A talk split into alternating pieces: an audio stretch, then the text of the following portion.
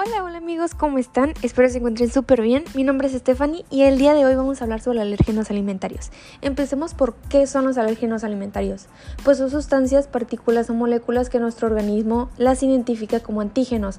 En este caso son las proteínas de los alimentos, que son inocuas pero en algunas personas generan una respuesta exacerbada del sistema inmune, produciendo IgE específicas.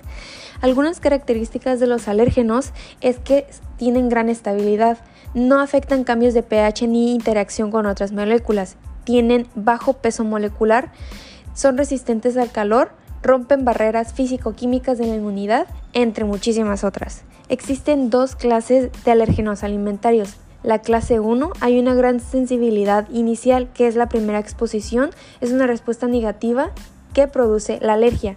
Ocurre por la ingestión del alimento o por la piel y produce una gran estabilidad enzimática y térmica. En la clase 2 también hubo una primera exposición con respuesta negativa. Son inestables a enzimas y al calor y se da por alérgenos homólogos que causan reactividad cruzada. Si hablamos de algunos alérgenos alimentarios, se encuentran cereales con gluten, frutos de cáscara, crustáceos, apio, huevos, mostaza, pescado, granos de sésamo, cacahuates, soya, leche, moluscos, entre muchísimos otros.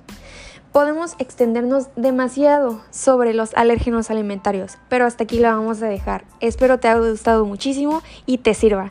Nos vemos en la siguiente.